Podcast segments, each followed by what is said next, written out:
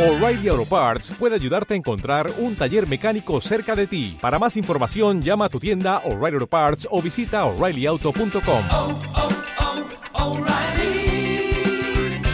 oh, Parts.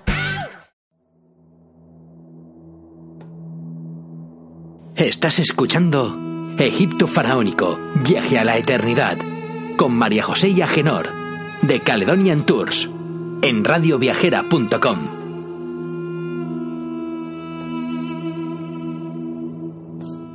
Egipto Faraónico, Viaje a la Eternidad, el programa para los amantes de los viajes en Radio Viajera.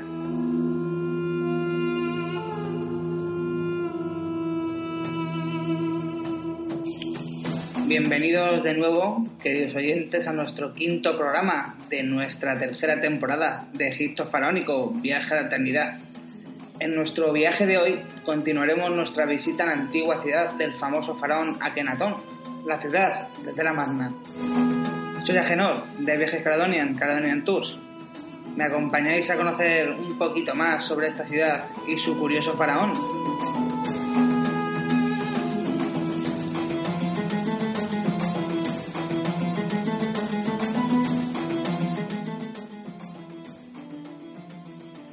Bueno, para comenzar, tenemos la necrópolis de los nobles de Amarna. Esta necrópolis está situada entre la capital Ajetatón y el Valle Real. Contiene las tumbas de algunos de los nobles de la época de Akenatón y sus sucesores, época que corresponde a la dinastía XVIII. Estas tumbas están divididas en dos grupos y se encuentran excavadas en los acantilados situados frente a la ciudad de Ajetatón, al norte y al sur de la ciudad. En total eh, se han encontrado 25 tumbas, y muchas de ellas con una decoración exquisita, una espléndida decoración que además incluye los nombres de sus propietarios. También algunas de estas tumbas son más pequeñas y están por terminar, y otras son un poquito más modestas. Cada tumba, eh, como hoy en día, refleja curiosamente la personalidad del propietario original. Algunas de ellas fueron abiertas y usadas como sepulcro en la antigüedad en la dinastía tolemaica, y también fueron utilizadas como almacenes o viviendas. En el cementerio norte podéis encontrar seis tumbas, todas ellas situadas al noreste del desierto, entre las estelas U y V, en la base de un acantilado de unos 85 metros. Esas tumbas están a su vez eh, divididas en dos grupos, las que están numeradas del 3 al 6 y que se encuentran al sur y las que están situadas al norte del Wadi. Comenzamos con la tumba Ta-1. Esta tumba pertenece a Uya, un noble egipcio supervisor de la Casa de la Reina, jefe del Tesoro y jefe de la Cámara, títulos asociados con la reina Ti, madre de Agenatón. Esta tumba tenía mucho material sobre la familia real y el culto al dios Atón, incluida una copia del himno a Atón. Tenemos también la tumba Ta-2. Esta tumba pertenece a Merira II, un superintendente de la gran esposa real Nefertiti. Merina II tenía títulos de escriba real, mayordomo, supervisor de los dos tesoros y supervisor de la casa Generet de Nefertiti. Esta casa de Generet estaba situada en la parte norte del valle. Por desgracia está prácticamente destruida, pero aún quedan restos de decoración donde se puede ver la última fecha de aparición de la familia real, el segundo mes del año duodécimo del reinado de Akenatón. Seguimos con la tumba Ta3. Esta tumba pertenece a Mes o Ahmos, con títulos como el escriba verdadero del rey, portador del abanico de la derecha del rey y supervisor de las tierras. También está la tumba Ta4, tumba perteneciente a Merira, padre de Merira II, también llamado Merira I. Esta tumba, como alguna otra, se encuentra incompleta. Si se hubiese terminado, habría sido la mayor tumba de los nobles. La entrada a la tumba está decorada con inscripciones sobre la familia real y el dios Atón. Parte de la decoración de esta tumba está destruida y otra parte está oculta por las puertas de entrada, como medida de protección. Originalmente, la antecámara estaba pintada, pero esta pintura fue destruida en su mayor parte. El interior de las puertas estaban decoradas con himnos a Atón y con la imagen de su dueño, Merira, haciendo ofrendas a este dios. La antecámara cuenta con más imágenes de su duelo. Merira, entregando ofrendas al faraón Agenatón. También la antecámara tiene dos grabados, cartuchos con los nombres de Agenatón, Nefertiti y el dios Atón.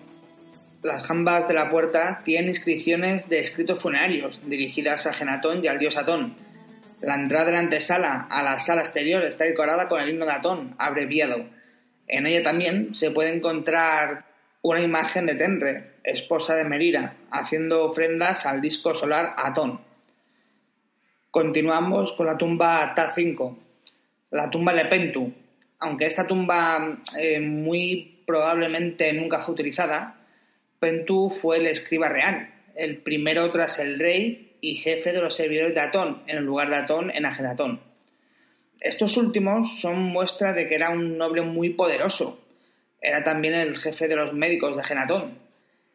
Pentu sobrevivió a la terrible final del periodo amarniense y se sabe que sirvió en la corte del faraón Ay, después de haber sido chati bajo el mandato del faraón niño Tutankamón. Esta tumba, en forma de cruz, consta de un largo pasillo exterior y una amplia sala transversal, que contenía el sarcófago de Pentu, su ajuar y su capilla funeraria. Por desgracia, todo ello está destruido. Solo la parte exterior de la sala queda con un poquito de decoración. Y por último, tenemos la tumba Ta6. La tumba Ta6 pertenece a Panegesi. Fue el jefe de los servidores del dios Atón en el templo de Atón, en Agetatón, segundo profeta del Señor de las Dos Torres y portador del sello del Bajo Egipto. Como podéis imaginar, por estos títulos, eh, fue otro noble muy poderoso. La momia de este no ha sido jamás encontrada. Su casa fue localizada en las ruinas de Agetatón, esta estaba situada en la zona principal de la ciudad. En su casa fue encontrado un gran santuario con representaciones del faraón Agenatón, su esposa Nefertiti y la princesa Meritatón, haciendo ofrendas al dios Atón.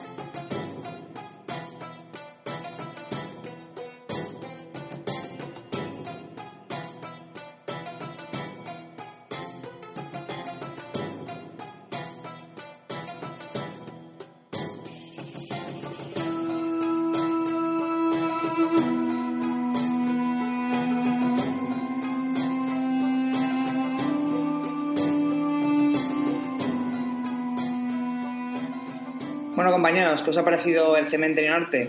¿Os apetece que os cuente un poquito más también sobre el cementerio sur de Marna? ¿Sí? Ahí vamos. Pues bien, el cementerio sur es el mayor cementerio de los dos y este está firmado por 19 tumbas numeradas, del 7 al 25. Están situadas en una meseta baja delante de los acantilados, donde la roca es de muy mala calidad.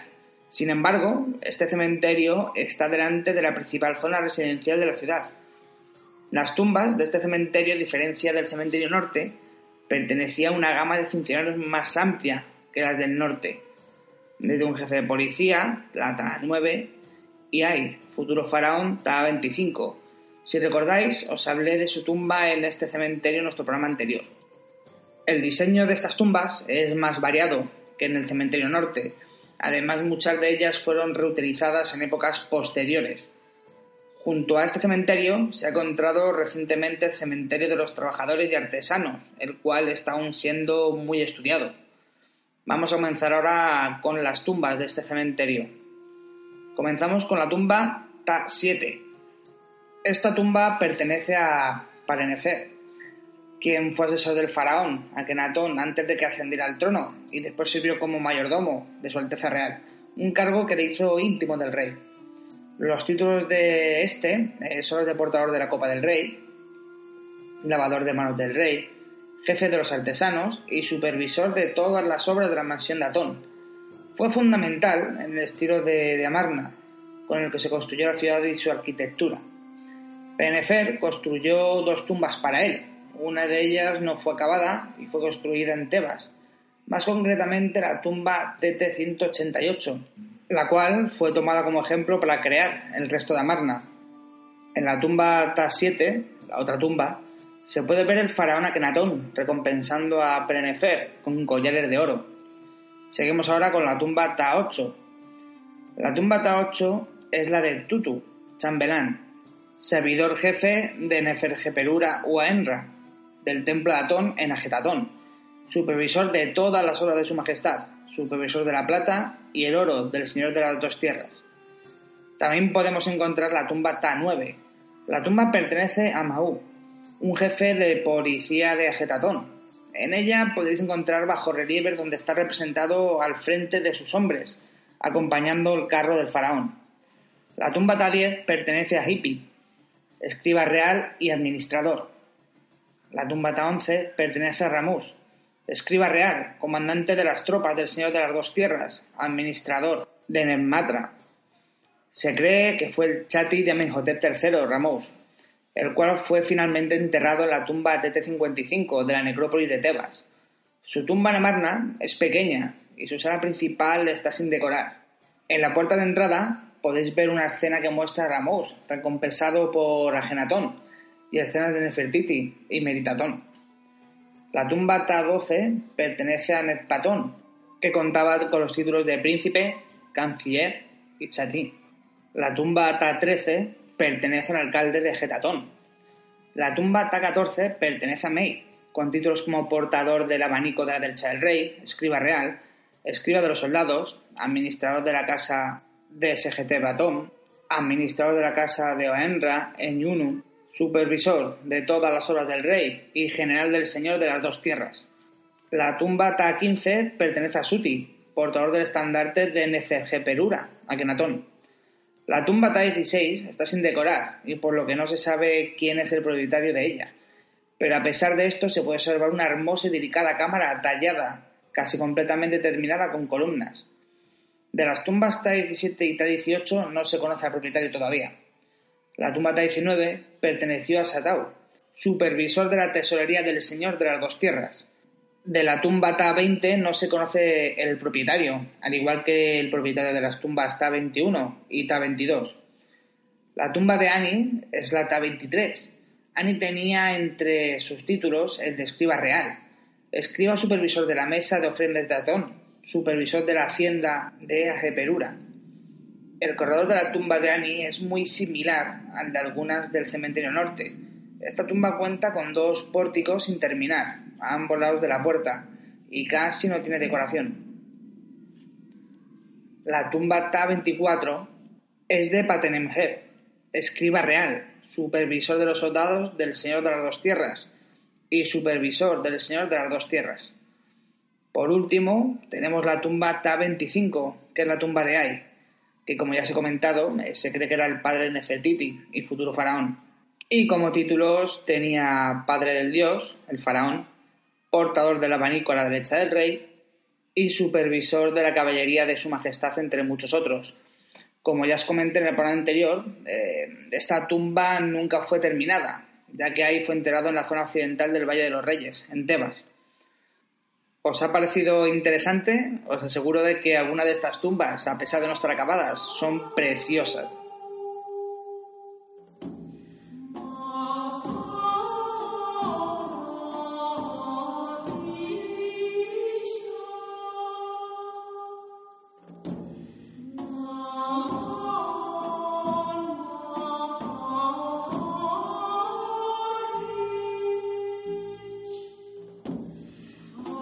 A continuación, vamos a pasar a nuestra sección de recetas egipcias.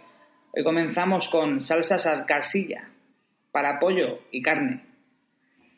Necesitamos de ingredientes 8 cucharadas de nueces sin cáscara, 2 cucharadas grandes de avellanas sin cáscara, 2 cucharadas grandes de miga de pan mojada y escurrida, 2 dientes de ajos machacado, un poquito de caldo de pollo, más o menos dos, dos limones exprimidos para hacer un zumito, sal y pimienta al gusto. Para el modo de preparación, primero vamos a machacar las avellanas y nueces y la miga de pan muy bien. Vamos a añadir el ajo y lo trituramos hasta que esta mezcla esté muy tierna. Añadimos el caldo de pollo poco a poco para hacer de esto una salsa medianamente espesa. Y por último vamos a añadir el zumo de limón y lo coloremos todo muy bien para ponerlo en la mesa en un recipiente de barro. Nuestra segunda receta de hoy es la perdiz asada, que a mí esta, por ejemplo, me encanta. Vamos a comenzar ahora con los ingredientes.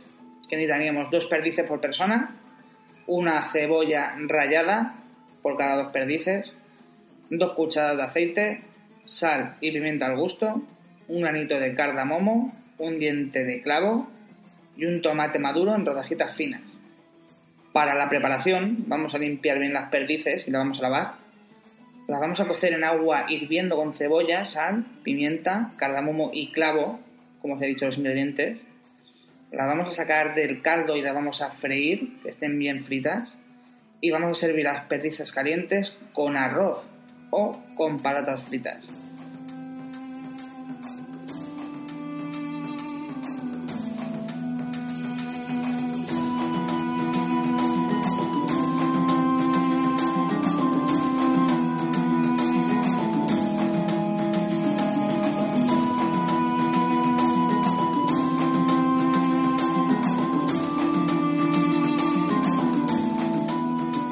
Por hoy hemos terminado nuestra sección de recetas. Espero que, como siempre os digo, os hayan gustado, las probéis.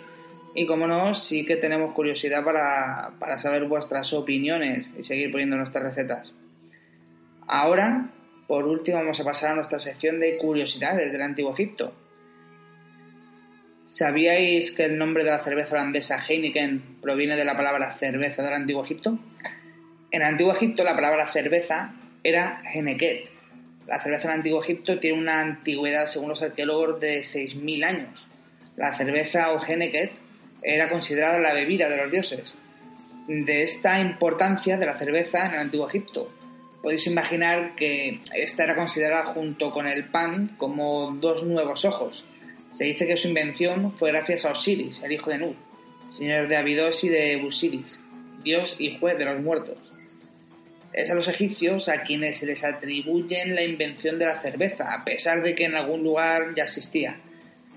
Pero es considerada una invención suya, porque la cerveza egipcia tuvo una especial producción industrial, siendo su consumo de enorme importancia para la producción del Alto y Bajo Egipto, tanto como elemento dentro de la comida como por su gran poder alimenticio, o como por sus explicaciones medicinales, de acuerdo con lo indicado en los textos de las pirámides, algunos papiros y estelas que han llegado hasta nosotros desde hace más de 4.500 años. En su elaboración encontramos suficientes pinturas y grabados, así como figuras en los que podemos ver cómo se elaboraba la famosa genequet o cerveza, e incluso en algunas tumbas como por ejemplo la de Menofis II.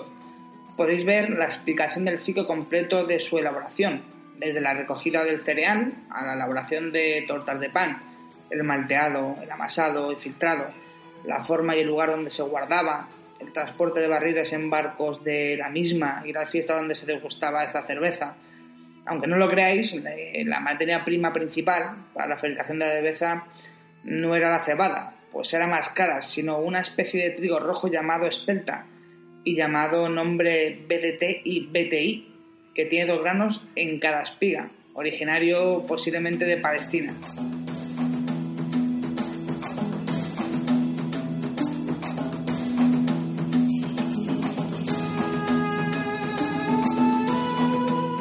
Compañeros, eh, ¿sabíais esta pequeña curiosidad del Antiguo Egipto? ¿Os pareció interesante? Ya sabéis que podéis mandarnos cualquier duda que tengáis, cualquier comentario, cualquier cosilla que nos pueda ayudar a nuestra página web info arroba caredoniantor.com.